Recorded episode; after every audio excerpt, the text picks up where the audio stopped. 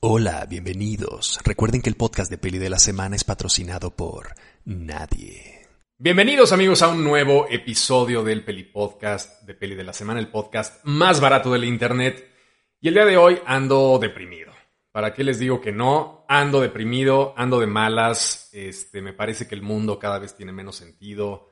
Estamos en, hay guerra, no estamos nosotros en guerra, porque bueno, este, los nacionalismos nos dicen que México no está en guerra, pero el mundo no solamente hoy, sino siempre está en guerra. Y además, me corrijo, me corrijo, todos estamos en guerra. O sea, México está ahora mismo, veía una estadística en la mañana, este, que decía que en, déjenme la, la encuentro aquí, la tengo, fíjense nada más. En Ucrania, en 72 horas, desde que invadió Putin Ucrania, murieron 198 personas. ¿Vale?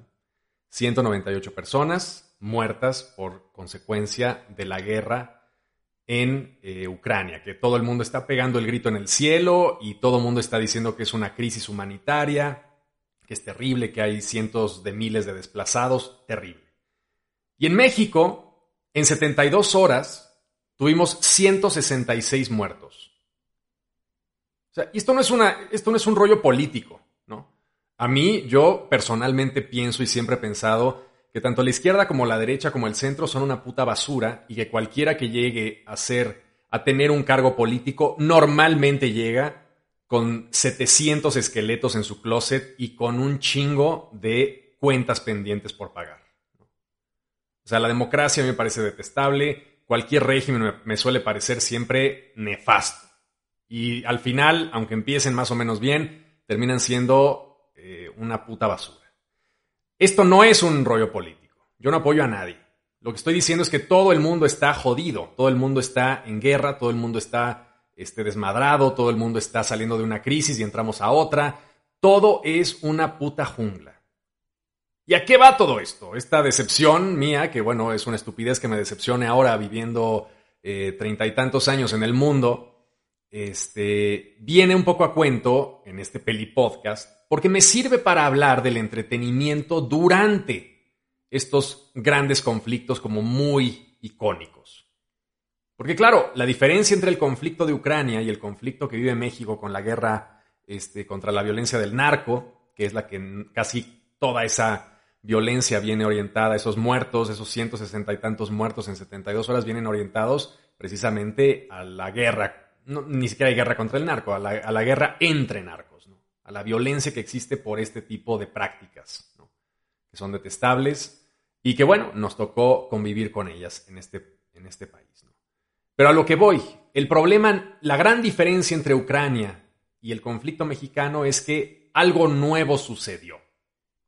El conflicto mexicano es algo que se lleva desarrollando durante décadas de descuidos, de corrupción, de malos gobiernos, etcétera, etcétera, han dado esto, han llegado a este punto terrible. Pero en cambio, en Ucrania, esto es un evento puntual, que hace dos semanas había cero muertos por la guerra y hoy hay 190 y tantos muertos por la guerra. Entonces, en ese momento, el mundo se detiene. Y en esos momentos críticos, bélicos, tan intensos, lo único que no se detiene, pase lo que pase, estemos donde estemos, es el entretenimiento. El cine, la tele, la necesidad de poderse desconectar a pesar de que en la esquina se estén disparando unos a otros. Es increíble, ¿no? O sea, muchas veces se dice que el entretenimiento es este, o que el cine no sirve para nada, ¿no? Que es un escape y que el arte, eh, olvídense del arte, ¿no? De la cultura pop, digamos este, que es un escape, que no sirve pues nada más que para eh, relajarse y, que si no existiera no pasaría nada. Yo tenía un profesor muy famoso en mi preparatoria que era un idiota y decía que la literatura no servía para nada, ¿no? Para tratar de hacerse el cool, ¿no? Era profesor además de literatura, ¿no? y entonces decía, la literatura no sirve para nada y todo, el mundo, oh, Dios mío, esto nunca lo había oído. Eh, pero eh, salvo, fuera de esa pose, era una estupidez como muy flagrante ¿no? y muy clara, porque evidentemente hay un significado. Y nosotros dependemos de eso para poder existir. El entretenimiento, el arte, el cine, la literatura, la música, son fundamentales en nuestro día a día. Se han convertido en partes intrínsecamente relacionadas con nosotros. Y por eso en este episodio del Peli Podcast me interesaba hablar de esa relación entre entretenimiento y eh, momentos verdaderamente catastróficos de la humanidad. Hay un momento eh, bueno, un clip que me llegó hace unos días que me pareció espeluznante y al mismo tiempo maravilloso, como, como completamente eh, una ilustración de lo que estamos viviendo, ¿no? De la mentalidad de Occidente. Es un pequeño clip en donde se ve el bombardeo. De Kiev. Dicen, hay, no, no, se ve el bombardeo, pero se escuchan las alertas, ¿no? Ya ven que cuando van a caer bombas, las ciudades normalmente tienen estas sirenas que se prenden. Y entonces este, este sonido alerta a la gente que está en las calles a que se guarde, ¿no? Métanse en los sótanos, guárdense en los estacionamientos subterráneos porque puede venir un bombardeo. Y entonces la imagen es una imagen de la ciudad de Kiev, sonora, una imagen este, audiovisual, se escuchan las sirenas, la ciudad está desierta, abajo viene un título que dice Kiev eh, bajo alerta de bombardeo, y están ahí, corren como 15 segundos en que nadie dice nada, no hay presentadores, y de repente la imagen se corta de tajo y entra de inmediato un anuncio de un bar gringo de costillitas, con una música súper alegre, ¿no? Y un, y un cowboy eh, bailando. Una música country, ¿no? Qué maravilla, ¿no? Qué maravilla y qué tremendo, porque eso somos nosotros. O sea, nadie puede estar 100% comprometido con el horror. Nadie. Nuestro, nuestro attention span es tan mínimo que nuestras indignaciones son pequeños momentos, son solamente algunos segundos de indignación. Uno se enciende frente al teléfono leyendo un parrafito, un titular, un tweet, un comentario, y luego bajas el feed y te encuentras en el feed de Instagram un video de perritos después de haber visto el bombardeo eh, o, el, intento o las sirenas de, bombas en Kiev. Ves una foto de un niño destruido en, este, en Medio Oriente o en Palestina. Dices, Dios mío, ¿cómo puede estar esto sucediendo? Y de repente bajas y hay eh, un meme. O Memelas puso este, eh, un video de alguien cayéndose, o un video de parodia del gobierno, y así nuestro cerebro va operando y va soportando esos altos niveles de indignación. Pero el gran problema de todo esto es que como nadie puede vivir por siempre indignado y nadie puede estar el 100% de su tiempo preocupado por cómo están las cosas en el mundo, porque es, eso no es posible, o sea, la humanidad no está diseñada para eso, el cuerpo y la mente no están diseñados para eso. El problema es que esos impulsos tan puntuales de entretenimiento y tan frenéticos, cada vez más frenéticos, resultan en el hecho de que esas imágenes ya no tengan el mismo impacto. O sea, ¿cómo puedo yo horrorizarme cuando veo esta fotografía o esta, este clip de, de, Kiev a punto de ser bombardeado, cuando de repente al final hay un anuncio de, de costillitas? Es verdaderamente imposible, porque somos seres tan manipulables tan simplones y nuestra mente es pues tan, tan fácilmente manipulable que cuando vemos un impulso radicalmente distinto, nuestra mente se ajusta. O sea, no puedo estar yo enojado con nada, absolutamente con nada, si estoy viendo el video de Edgar se cae.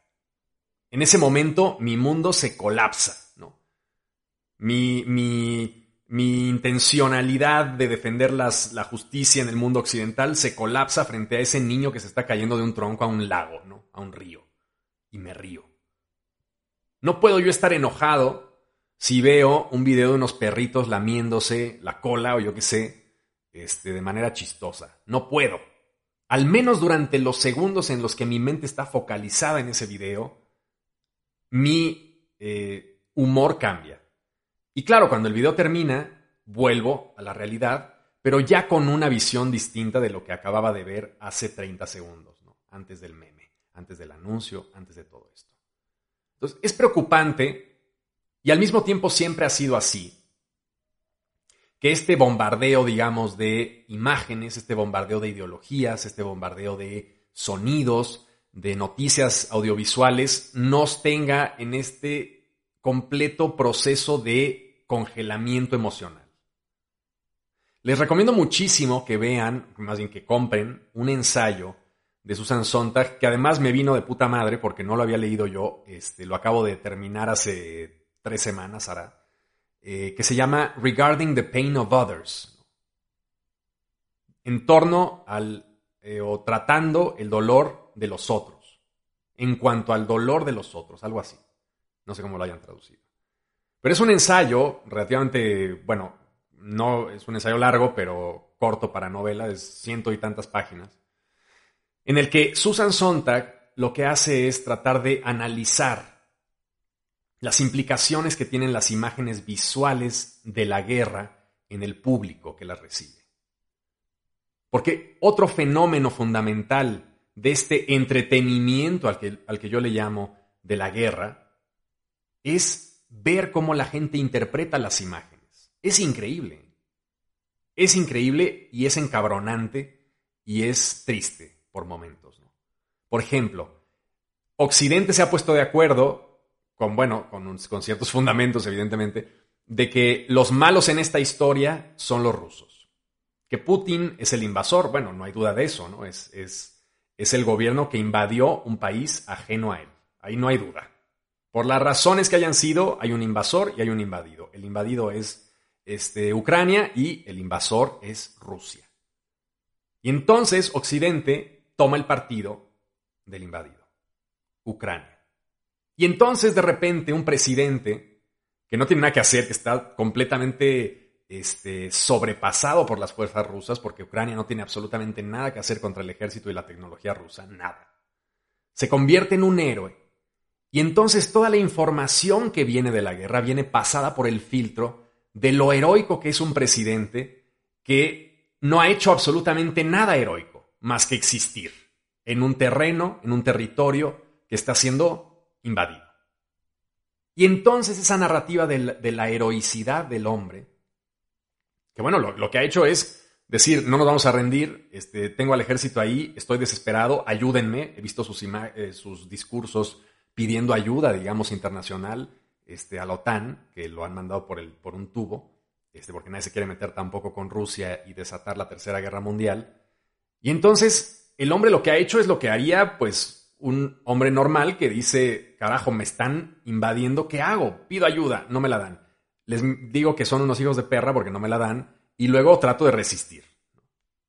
Ahora, esa heroicidad genera un discurso completamente nuevo que modifica al personaje presidente de Ucrania.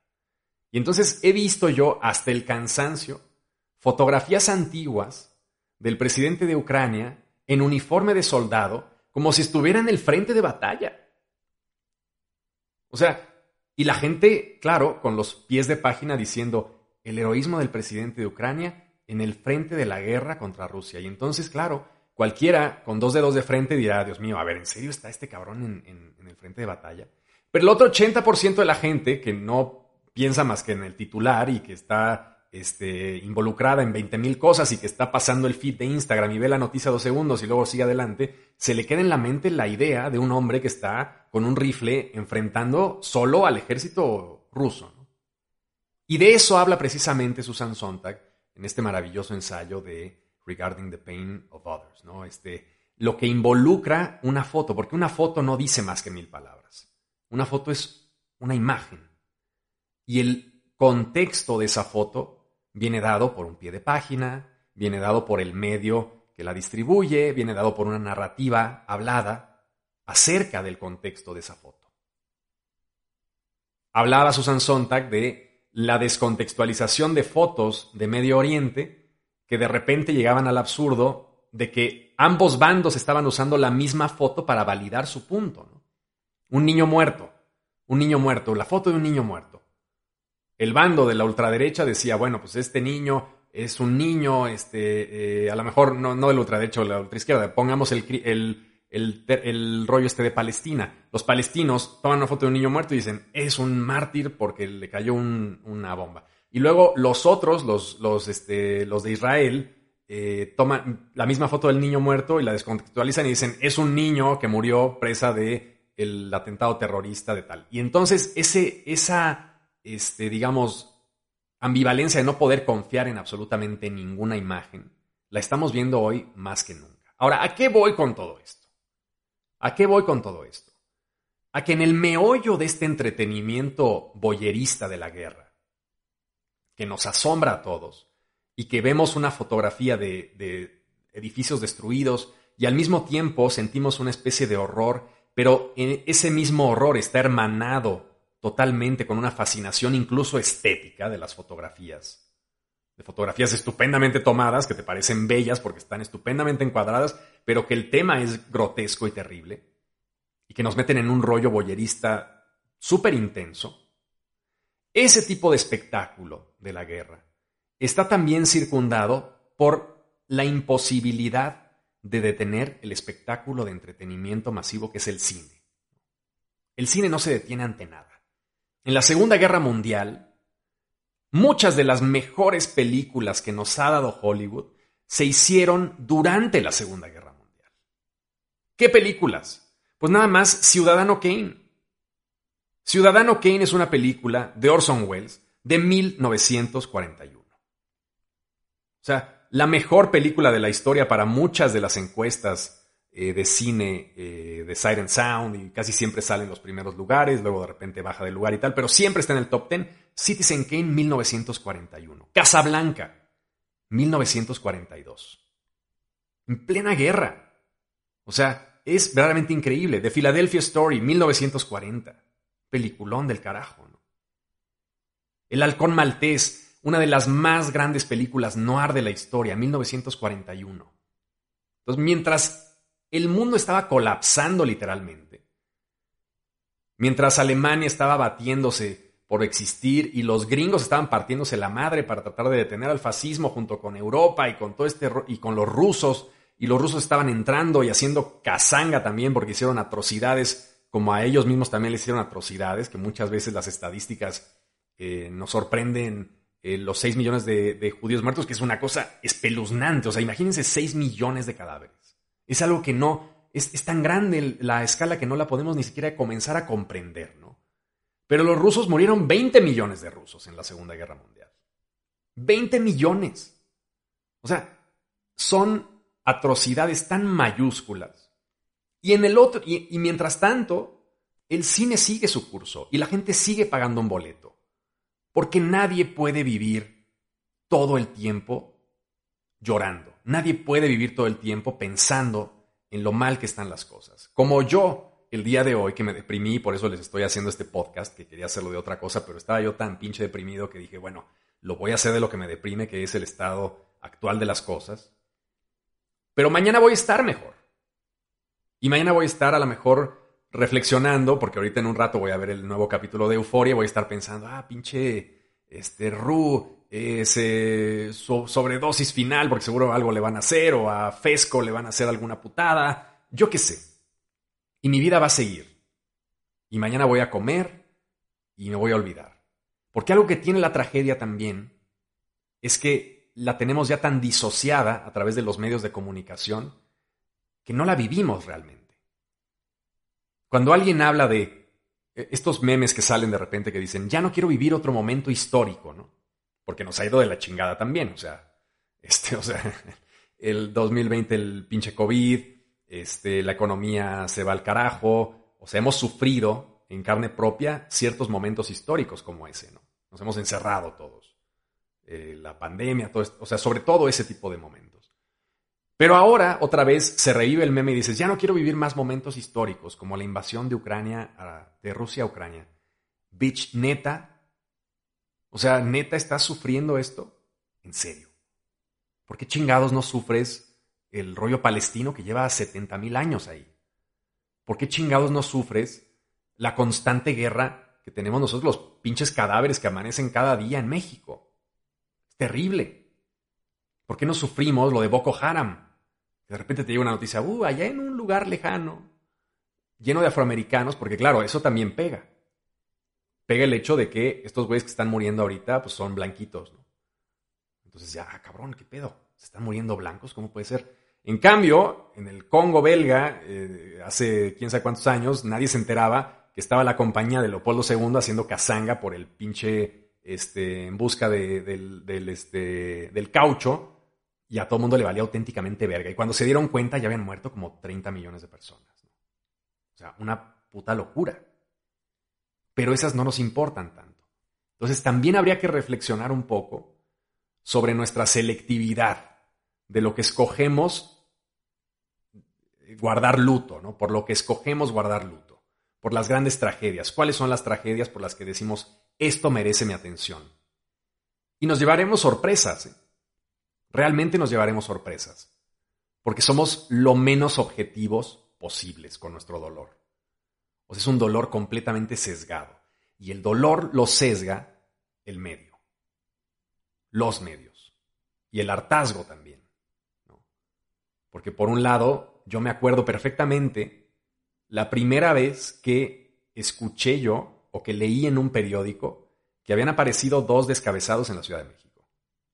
Y eso lo leí, porque me acuerdo perfectamente. Estaba en un congreso en San Francisco y ahí vi la noticia. Hace mil años, estaba yo, en la carrera, hace cien mil millones de años.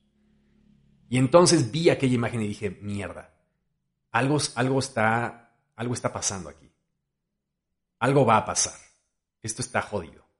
Y pumba, va para arriba. Y se fue para arriba lo de los la violencia y el narco y bueno, lo tenían antes medianamente en las sombras, pero después pues evidentemente salió a la luz con muchísima fuerza. Pero nos aburre ya. ¿Por qué me quejo yo de las películas de narcos? Porque me aburren, no es porque me no es porque sienta yo que hacen de la violencia un espectáculo. Muchísimas películas hacen de la violencia un espectáculo. Lo que me aburre es ver el mismo espectáculo una y otra vez. Y si la guerra entre Rusia y Ucrania dura más de 100 días, señores, no nos vamos a acordar de esa pinche guerra, a menos que alguien más entre. ¿no? Y ese es el problema, porque en la Segunda Guerra Mundial, cuando entra Estados Unidos, después del bombardeo de Pearl Harbor, pasaron años antes de que acabara. La gente no puede seguir todos los días pendiente de eso. Señores, ¿alguien se está bombardeando allá en Europa? Ok, ya tuve suficiente a menos que mi hijo esté allá, pues yo aquí tengo a mi familia, sigo adelante, voy a ver una pinche película hoy, que es domingo en la tarde. Voy a ver Casablanca, que la sacaron y se ve que está de puta madre. Ese Humphrey Bogart me cae de huevos, ¿no? Y vas y la ves. A pesar de que a miles de kilómetros hay muertos y hay gritos y hay destrucción y hay bombardeos y hay alaridos y hay bombas atómicas y la chingada. Es increíble la resiliencia del arte del entretenimiento, tal cual, ¿no? inmortal. O sea, hasta que la última persona del planeta Tierra desaparezca, Netflix va a seguir produciendo series y esa última persona las va a ver, ¿no? aunque sea con robots automatizados. Yo qué sé. El punto es que el entretenimiento no se detiene, pase lo que pase. Y me parece un hecho verdaderamente notable y digno de estudio de los seres humanos requerimos eso para vivir. Cuando alguien les diga que el arte no sirve de nada, que el entretenimiento no sirve de nada, que solo es una pérdida de tiempo, pónganse a pensar en sus propias vidas y mándenlo a chingar a su madre porque no tienen ni idea de lo que está diciendo. Los seres humanos necesitamos ese tipo de cosas para existir, para subsistir, para podernos relacionar con otros seres humanos incluso. El lenguaje del arte, el lenguaje de las series, el lenguaje del entretenimiento, el lenguaje de la música, nos sirve para entendernos a nosotros mismos y podernos relacionar. Y para podernos desconectar del infinito desvergue que es el mundo día con día. Todos los malditos días. A veces está peor, pero todos los días es una mierda caótica, sin sentido, sin rumbo con un rumbo, es, casi como una masa que va por todos lados y alguien la va empujando de atrás, pero se va como desparramando lateralmente y, más o menos sigue avanzando de la forma más caótica y violenta y grotesca posible. Es increíble. Somos terribles. Y ya lo último que me queda para descargarme en, este, en esta terapia pelipodcastera que me eché el día de hoy, es la esquizofrenia que viene asociada al entretenimiento de la guerra, que también me está sacando canas verdes y que me parece también terrible. O sea, el forzarse a, a ti mismo para sentir algo. O sea, si tú ves las noticias y no sientes algo, la gente está obsesionada por forzarse a sentir, por forzarse a tomar partido. No he visto una sola persona en el mundo que diga no sé qué chingados está pasando aquí. O sea, no tengo los datos suficientes para saber qué chingados está pasando entre Ucrania y Rusia. Lo digo yo. No sé qué chingados está pasando ahí. Vamos, me sé la narrativa general. Me sé la narrativa general de que eh, la OTAN quería incorporar a, eh, Ucrania y entonces Rusia dijo cómo va a estar aquí la OTAN este, en la puerta de mi casa, entonces voy a invadir con el pretexto de que hay un genocidio este, de los ucranios a, una, a unos rusos étnicos en un hotel. Vamos, entiendo perfectamente eso. Pero el fondo de todo esto, no, o sea, no lo puedo entender yo.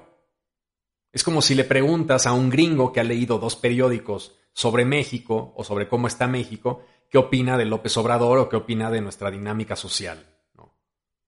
Sería una opinión completamente imbécil, sería, una opinión completamente infundada. Ahora, yo que más o menos he tratado medio de leer, me reconozco ignorante absoluto del conflicto. Un conflicto que está involucrando a dos países a los que no he ido yo en mi puta vida. Y habría que tener un poco de humildad a la hora de opinar, pensaría yo. Ahora, ¿a qué voy con todo esto? Que la esquizofrenia de sentir algo nos ha llevado a los seres humanos a manifestarnos de formas completamente ridículas. O sea, ya no se diga los influencers, que bueno, ya eso ya es como la pesadilla quintuplicada, ¿no? Estos tipos que estaba viendo un video de una chica que se pintó en media cara una bandera de Ucrania y entonces tenía tapada la otra mitad de la cara y entonces con una música eh, como alegre al principio y luego de repente unos violines y unos chelos así súper dramáticos y se quita la mano y es la bandera de Ucrania con sangre, ¿no?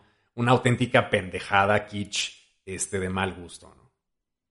Y ya, bueno, los influencers, vamos, esos pueden hacer lo que quieran, pero sí noto que todo el mundo está obsesionado por, por llorar, ¿no? O sea, por, por, por derramar una lágrima por lo que está ocurriendo en el mundo. Cuando siento, cuando, con perdón, con perdón de toda la audiencia y con perdón de todo este, los que sí sientan que son ucranianos, señores, 190 y tantos muertos, hay muchísimos más muertos todos los días en muchos lados del mundo. Ya nada más México, puse el ejemplo de México, no diciendo porque, no, no, no, no diciéndolo porque piense yo que estamos este, peor que ningún otro país, ¿no? Tampoco estamos bien. Pero hay atrocidades terribles ocurriendo hoy en día, todos los días. Pero hemos escogido llorar por esta invasión, que me parece terrible, vamos. O sea, no estoy, yo no soy pro Putin, ¿eh? no me vayan a, a colgar ahí esas mamadas. Es terrible, me parece algo infantil y violento lo que, lo que sucedió con, con Rusia y Ucrania, ¿no? Es, siempre son hombres con unos complejos de inferioridades de la verga, ¿no? Tanto Biden como Putin deben de ser unos acomplejados del carajo, porque los dos están tratando de medirse el rabo a ver quién lo tiene más grande.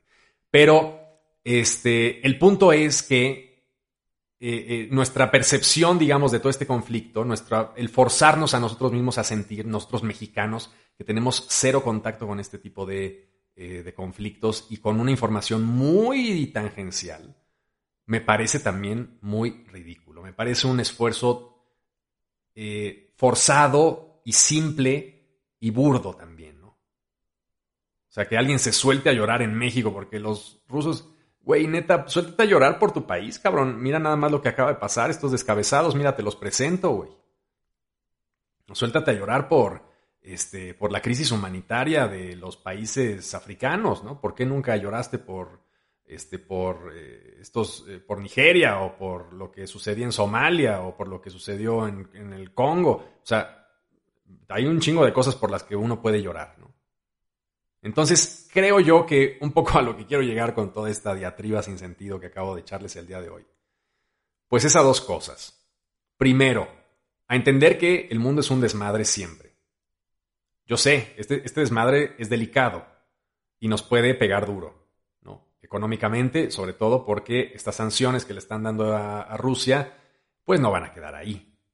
Porque Rusia no se va a quedar de brazos cruzados y entonces va a secuestrar el gas, y entonces Europa va a encarecer sus productos, y entonces Estados Unidos va a tener que mandar petróleo para allá, no sé bien cómo, y entonces las cosas van a salir más caras y la inflación crece y todos nos vamos a la chingada. Pero en términos humanitarios, el mundo siempre ha sido un maldito caos. Todos los días de su existencia, desde el día cero. Desde el maldito día cero, los cavernícolas ya andaban ahí partiéndose la madre todo el tiempo porque es lo único que sabemos hacer. Entonces yo lo que quiero dejar aquí un poco una reflexión de, primero, forzarse a sentir un conflicto externo que no entendemos me parece ridículo. ¿no? Segundo, me parece maravilloso y terrible el rollo de cómo el espectáculo sigue a pesar de todo y que la guerra se ha convertido en una extremidad más del mundo del espectáculo. Me parece fascinante y horroroso.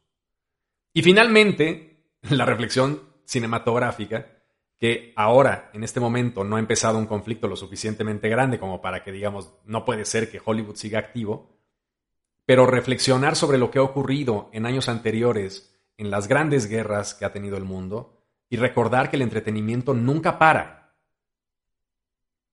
No tiene ninguna moraleja esto. Es simplemente un hecho. Y es un hecho que es interesante reflexionarlo porque nos habla de la importancia que representan las películas en nuestra vida, la importancia del mundo del entretenimiento en nuestra cotidianidad. Es fundamental para la existencia del humano, del hombre moderno. Requerimos eso, requerimos historias, requerimos sentarnos en una sala, requerimos calma y paciencia y dejar de pensar en todo. Es algo ya necesario, vital, digamos. Entonces, esas son las tres reflexiones que quería hacerles el día de hoy, pero la más importante era descargarme, porque estoy hasta los huevos ya de todo esto. Mañana voy a estar mejor probablemente, pero hoy quería desahogarme con ustedes porque ustedes sé que me entienden. Así que, en fin, les mando un abrazo y nos vemos el siguiente domingo con otro episodio más del Peli Podcast de Peli de la Semana, el podcast más barato de la Internet. Hasta luego. Este fue el podcast de Peli de la Semana el podcast más barato de la Internet. Y recuerda, el podcast de peli de la semana es patrocinado por nadie.